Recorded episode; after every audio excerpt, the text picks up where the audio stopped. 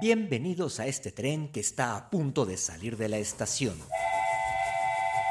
Bienvenidos a este tren que es el único al que todos se quieren subir, aunque no llegue a ninguna parte. Bienvenidos al tren, al tren del mame.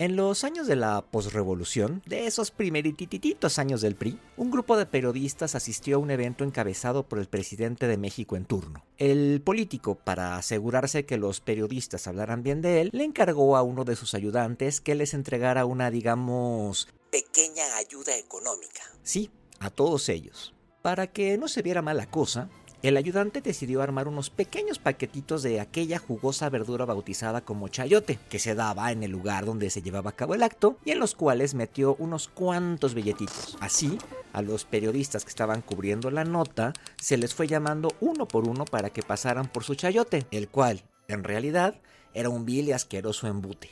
Un soborno, pues, que otorgaba el presidente para tener buenos comentarios en los periódicos del otro día. Con los años, eso evolucionó a unos pequeños pero gordos sobres de papel manila. Después ya de plano a una nómina con depósitos bancarios y toda la cosa. O ya para los muy adentrados en el tema, pues había regalos como casas, coches o hasta viajes de lujo. Es así como nació la palabra chayote, para referirse a los sobornos que entrega un gobierno a algún periodista con el fin de tener comentarios positivos.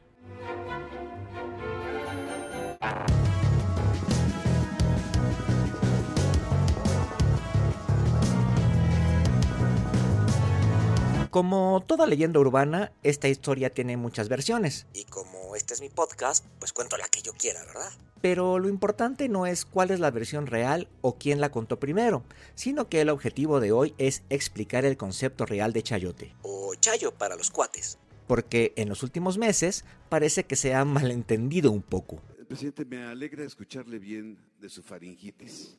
La verdad, este, hace usted un esfuerzo sobrehumano no descansa ni sábados ni domingos. Y bueno, la pregunta...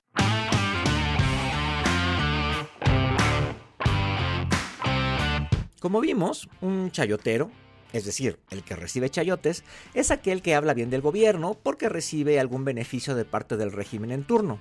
Sin embargo, hoy existen muchos ciudadanos que llaman chayoteros, o chayoteres para ser inclusivos, a aquellos periodistas que no aplauden al gobierno y hasta se atreven a cuestionar o criticar sus acciones. Qué cagado, ¿no? E incluso hay periodistas que defienden absolutamente todas las decisiones del gobierno, pero que a sus propios colegas que se atreven a hacer alguna crítica al régimen le llaman Eres un pinche chayotero. ¡Viva AMLO! Fulanito quiso atacar al presidente y recibió un periodicazo en el hocico. Ponte vitacilina. Todavía nos quedan cuatro años. Y todo tipo de frases hechas dignas de un gag del chavo del ocho.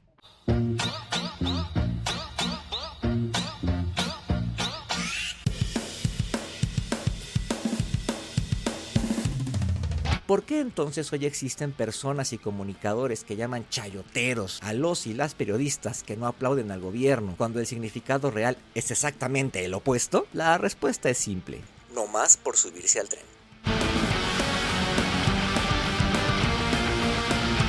Así hemos llegado a nuestra estación de destino. Y nos vemos en el próximo viaje de este tren al que todos se quieren subir. El tren del mame. Soy Carlos Tomasini y luego les cuento más.